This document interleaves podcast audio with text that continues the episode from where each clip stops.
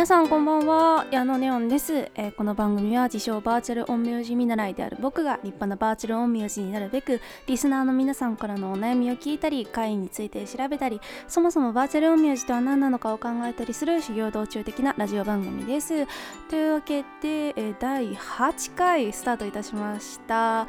配信日がもうね6月の後半ということでもう6月も終わりますか？早いですね。毎回もう何々ですか？早いですね。って言ってる気もするんですけど本当に早い。びっくりしちゃうな。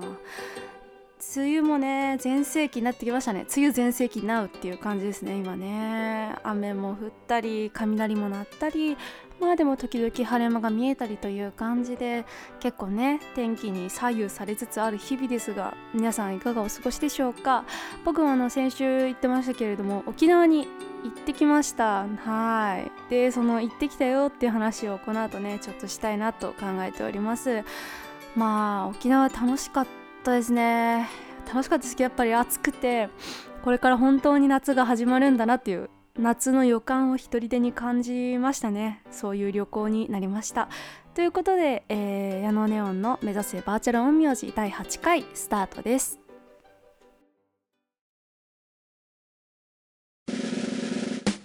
矢野ネオンの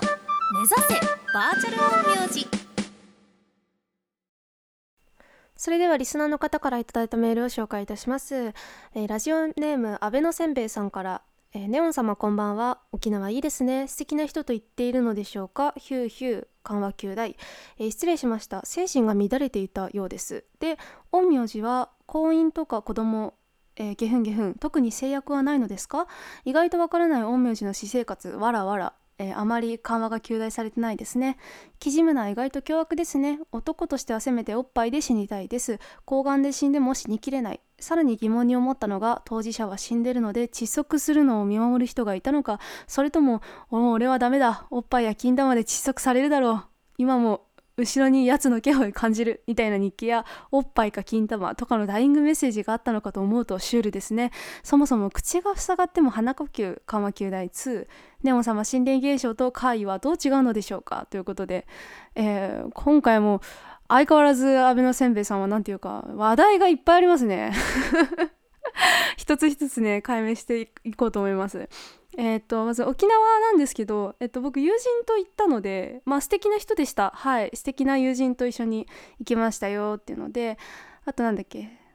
なんだっけ陰陽師は婚姻とか子作りに制約はない。特にないですね。僕の思う陰陽師は特に制約はないと思いますまあでも宗教的な話になってしまうとそこら辺はちょっと僕も勉強不足になってしまうのでわからないんですけれどもうん特にないですよ。はい。そんな子作りとかに制約があるガチガチの宗教っていうのは今も残ってるのは少ないんじゃないかなって思いますけどね。緩やかな精神観として残ってるんじゃないかなと思います。なんならこの安倍のせんべいさんのえっとそういう陰陽師とかそういうのってエッチなことってしちゃダメなんでしょ？みたいなこのノリこそが何か囚われてるような気が僕はしますね。はい。で、そう、キジムナーはね、意外と凶悪なんですよ。そう、この話面白いなと思って。確かにそう、キジムナーによって殺された人を見守る人がいたのかっていうとこは確かに思いますよね。こういったそのなんだろう、殺された系の回を聞くと一度は思うことですよね。どうやって語り継がれてきたんだろうっていう。まあでもやっぱりダイイングメッセージとかあったんじゃないんですかね。かゆ馬みたいな感じで。うん、あったと思うな。すごいざっくばらんな適当な話になってしまうんですけど。まあ、うんと、すごい、ま、真面目というか、なんだろうな。マジレスをすると、うんと、だからあの森に行っちゃいけないよ。こういう怖いことが起こるからあの島に行っちゃいけないよっていうための多分殺されたっていう逸話だと思うのであまりなんだろうなどうやって残ったかっていうことは実はそんな重要ではないのかなとも僕はちょっと思います。でなんだっけ最後えーと、心霊現象と怪異はどう違うのでしょうかっていう話なんですけどうんこれ結構難しいなって思いながら考えてるんですけどうんとうんと主体の場所が違うかなって僕は思ってます。えっ、ー、と心霊現象っていうのはその心霊現象を体験する人人間側に主体があると思っててだから自分が生きていて自分が普通に生活していて困っていることが起きているでその理由がわからないみたいなアプローチだとそれは心霊現象で怪異っていうのはその人間の有無にかかわらず存在しているように見えるなんだろうな怪しいものというか。だからなんかね僕たちの生活に関わりがないところに存在しててでもたまに僕たちの生活と重なる部分がある。みたいなのが怪異なのかなって僕は捉えてて。だから怪異は主体性がねなんかお互いにあるっていうか怪異そのもの怪異という存在自体にも主体性はあるし僕らにも主体性があってでそれが交わる瞬間みたいなのがあるねっていう存在かなって思ってますね。うん。そうですね。だからその難しいんですけど ここら辺は本当になんかフィーリングの話になってしまうのでちょっと難しいんですけどうーんその訳がわからないことってって結構世の中で起きるって僕は思っててそれはその人と人との間でもそうだし人と物とか人と出来事の間でも起こると思っててでその理由付けの一つがに怪っていうのはありえるって思っててそれはね心霊現象ではないんですよね。難しいな。心霊現象はね結構一方的に押し付けてる感じがあるな。うん。ちょっとここら辺は僕も今ぼんやりと語ってるので今度ねしっかり考えてきてから伝えたいんですけど結構僕の中では明確に違いがあります。心霊現象っていうのと怪異っていうのは。うん、心霊現象は何だろう。自分の中の常識とかがある人にとってそこから外れたもの。みたいな。なんかすごいこうここの視点から見てこういうもの。みたいな定義があるんですけど怪異はねもっと自由。すごい。それこそ僕はツイッターで、えーと、日めくり会っていう企画というか動画を毎日投稿してるんですけど本当に意味わかんないやつらがいっぱいいるんですよ。なんでそんなことするとかなんでそんな存在がいるみたいなそのめちゃくちゃ速く走るおばあさんとか 車と並走するサラリーマンとかあとゴリラが玄関の前にいて笑って消えたとかそういう話っていっぱいあってでもそれに理由はないんですそう心霊現象っていうのはなんか何かと理由をつけたがっちゃうことが多いと思うんですけどその殺しに来たとかこの世に未練があったとか。怪異はねそれがなくてもいい。そう。すっごい自由。いるからいるんだっていう感じが僕はしますね。でそこが僕はすごい好きだなと思っておりますという感じです。ということで、えーと、メールありがとうございました、えー、この番組では皆様からのメールをお待ちしております。ネオンの目指せバーチャル陰陽師続いてのコーナーはこちら。バーチャル沖縄旅行。結果編。ちょっと今回も特別企画ということでやっていこうと思います。えっ、ー、と先週の放送でバーチャル沖縄旅行としてその沖縄旅行行くぞっていうことであのいろいろなんだろうあこういうのがあるんだこういうのがあるんだってやったのでそれをねちょっとどこ実際僕はどうだったのかっていう話をしていこうと思います。であのメールの時にもちらっと話したんですけどそもそもどうして沖縄に行ったのかっていう話からちらっとするんですけどあの友人が出張でね沖縄に行くってってことになりましてでまあ一人で行くのも寂しいということでその誘ってくれたっていう感じで。なのでまあ僕と友人とので、えー、と沖縄に行きいろいろ楽しみ。でまあ友人はちょっと仕事をする時間もありその時は僕は一人で沖縄回ってでまた合流して一緒に帰ったっていう感じのスケジュールでございました。であのね何したってその沖縄で一番何をしたかって言われたらね食べました。食道楽でした。もうマジで。マジでねもう美味しかった。本当に。お店がねいいお店いっぱいありますわ沖縄ということでね何を食べたかっつう話をちょっとしていこうと思います。でまず一番最初に、えーと、沖縄に降り立ってでまあ飲むぞと。とりあえず沖縄来たから飲むぞっつってってあのいわゆる沖縄でいうゴールデン街的なその新宿ゴールデン街的なところに行きましていやーもう雰囲気が素晴らしいね本当に何だろう下町感と言いますか。もうねここは酒飲み集まるなみたいな。なんだろう街並みに行き繰り出し。ほんで肉汁餃子の下町ライオンっていうお店に入って、えーと、餃子とあとお酒を飲みましたね。でこれこがね2つの意味でびっくりでまず1つ目安すぎるんですよ。あのせんべろっていうのがあって、まあ、あのお酒飲む方よく知ってると思うんですけど、まあ、1,000円でこれとこれとこれがのなんかの飲み食べられますみたいなメニューなんですけど普通せんべろってお酒が2杯とまあなんだろう食べ物がいくつかっていう感じだと思うんですけどあのねすごかったのがせんべろが3杯3杯飲めんの。でプラス1品。でせんべろって言ってて。えみたいな。酒3杯プラス1品でせんべろみたいな。安くない？みたいな。でお酒も選べるお酒に普通に泡盛とかその沖縄で飲める焼酎とかが入ってて。えええ安くない？みたいな感じで。本当にねちょっと発覚というか価格崩壊を起こしていたんですけど軽く。でそこであでも僕お酒は強くないので友達がせんべろ頼んで僕は普通にご飯的なものを頼んで友達のそのせんべろの一杯せんべろのうちの一杯を僕が飲んでみたいな感じでねちょっと飲ませていただいたんですけどで2つ目のびっくりがあのね餃子が本当に美味しかったの。もうねあれは何なんですかねなんかね。こりゃ作りからちげえわみたいな。作りからちげえ感じの餃子でした。もうね肉が肉の甘みっていうのかな。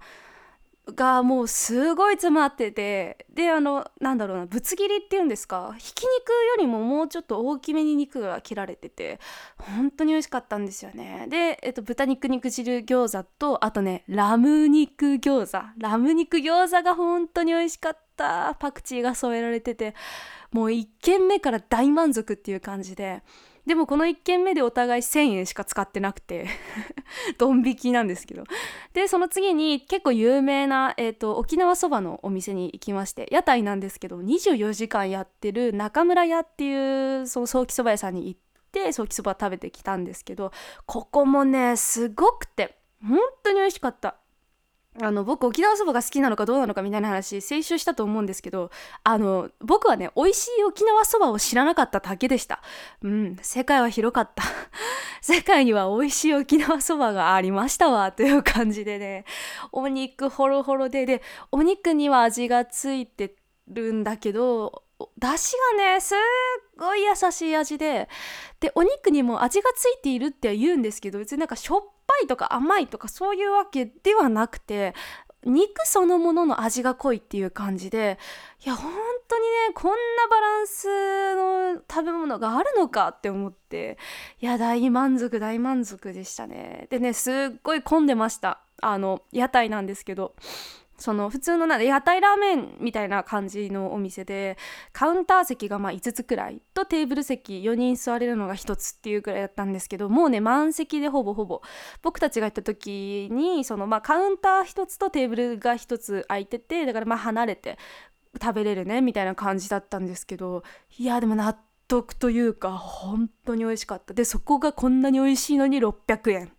安すぎる。驚きの価格みたいな。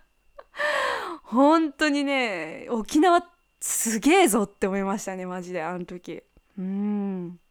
まあそんな感じでまあその日の夜は一旦終わりという感じで。まあだから飲み歩きというかまあお酒飲んで餃子食べてソーキソーダ食べたけど1600円しか使わずみたいな。マジかみたいな。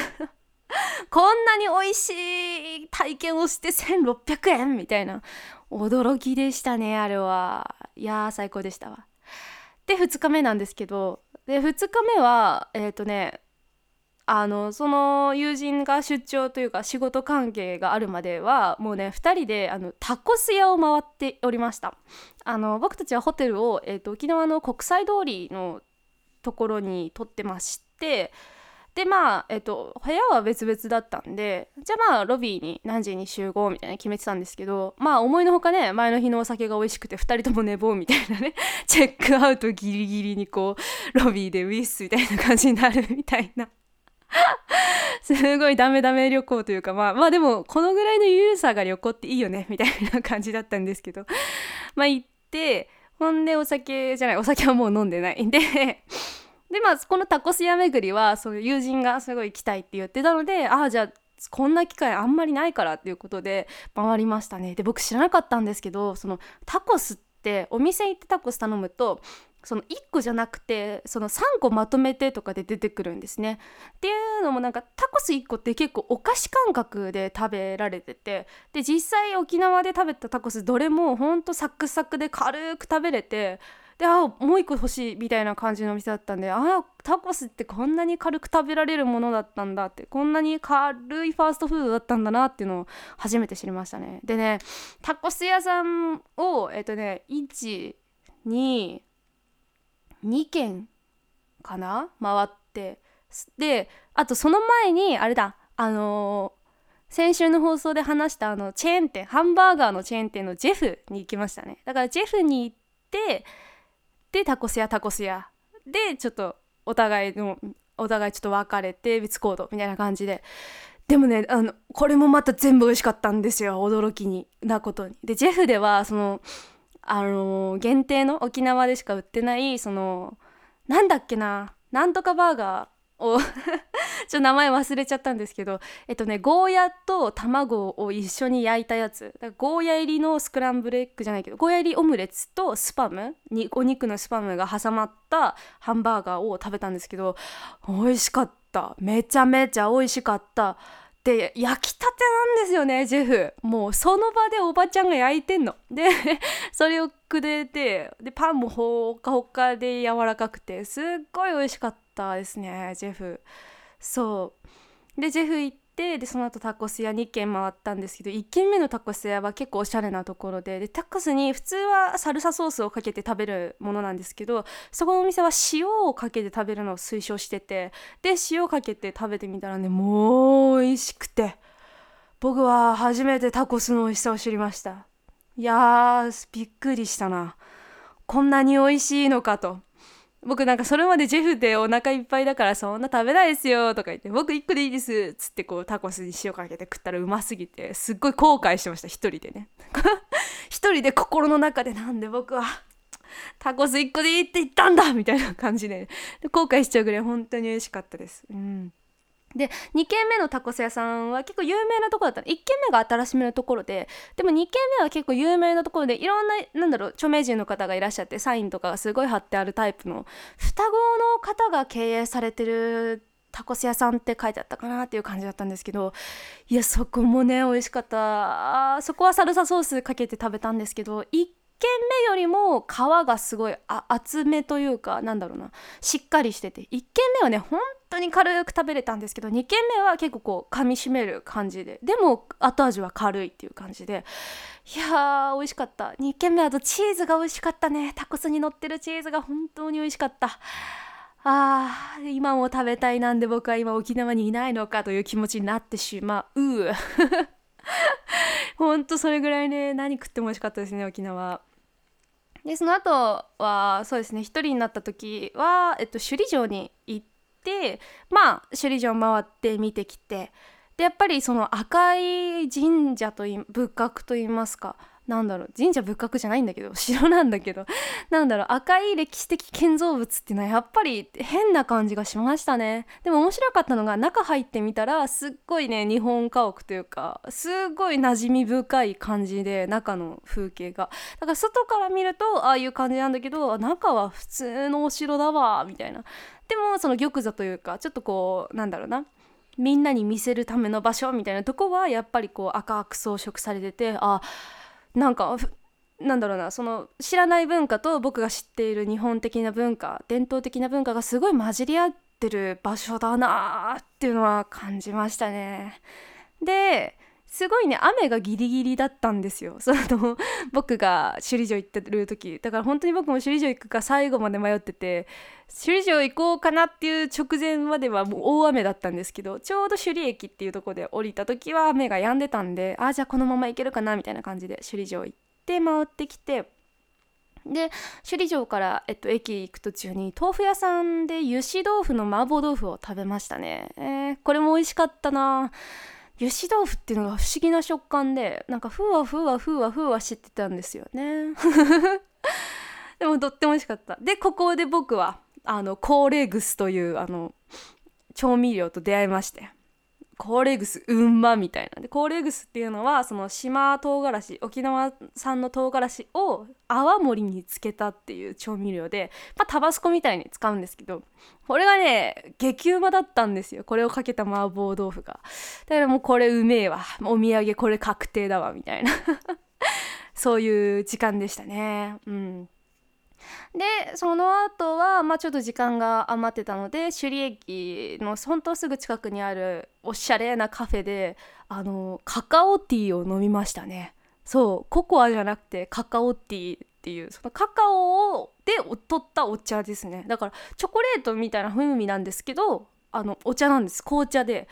これもまた美味しかったですね。であー美味しいわって思ったらもう外が。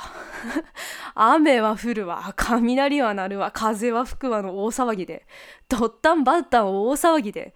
いや僕これ帰れるのかなって思ったんですけどまあ無事あの友達とも合流して空港行ってでまあお土産として自分のためにコーレーグス買ってでそのまま普通になんか何のタイムラグもなく順調に飛行機に乗って帰ってきましたという感じでしたね。いや本当改めて話してみて自分でも思うんですけど食ってしかねえっていう。食道楽を極めた沖縄旅行となりました。本当に。いやなんかね知らなかったです僕は沖縄にあんなに美味しいものがいっぱいあるなんて。いや本当にねいい体験でした。本当に旅行に行くの？しかもこう友人と旅行に行くの？本当久々だったんですけれどもあんななんかとっても充実した旅行になりましたね。誘ってもらった人には本当感謝感激ひなあられでございます。ということで、えー バーチャル沖縄旅行結果編。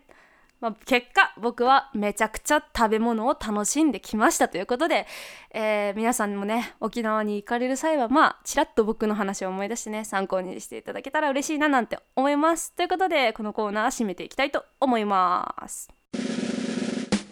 矢野ネオンの目指せバーチャル音名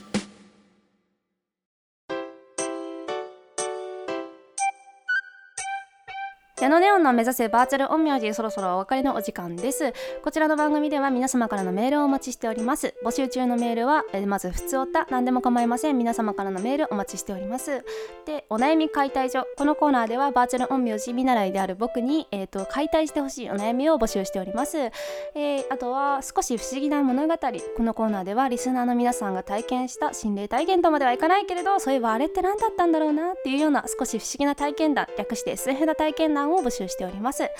先はすべて同じです。つづえっ、ー、と矢野 .neon.bigabiga.gmail.com 綴りは yano.neon.bigabiga.gmail.com です。えっ、ー、と番組メールフォームもございます。簡単にメールを送れますのでえっ、ー、とぜひ使ってみてください。番組の概要欄から飛びます。またえっ、と矢野ネオンツイッターもやっておりますのでそちらもご確認くださいって言ったところで思い出した大事な話がありました。皆さん聞いてますか？大事な話です。えっと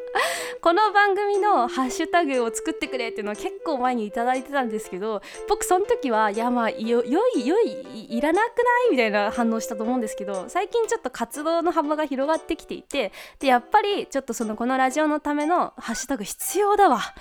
あの時のネオンに憑依さんのメールは線形のメイだったんだという事実に気づきまして大反省してあのハッシュタグを作りました。でちょっとそれを今発表したいと思います、えー、このラジオのハッシュタグは目指せ陰陽マスター。です。えっ、ー、と目指せ漢字です。で陰陽漢字でマスターがカタカナ。で目指せ陰陽マスターという、えーと、ハッシュタグを作りましたので、えーと、この番組についてちょっとつぶやきたい、えーと、発信したいもしくは感想を言いたいっていう人はぜひこの目指せ陰陽マスターというタグを使っていただければなと思います。でこちらも僕のツイッターの、えー、と自己紹介欄って言ったらいいんですかね？に書いてありますので、えー、そちらチェックしていただけると幸いです。いやーあのはい本当に正式に謝罪いたします。あのハッシュタグは必要でした。すいませんでした。ということで。いや重大発表も終わったところで。ちょっとね今回は長めの話に長話してたら止まらなくなっちゃって長めになっちゃっているんですけれどもまあまあまあこういう回もねたまにはいいかなということで、えー、楽しんでいただけていたら幸いだなと思います。ということで、えーと、今回の配信はここまで。それではまた修行の道中にお会いいたしましょう。さようなら。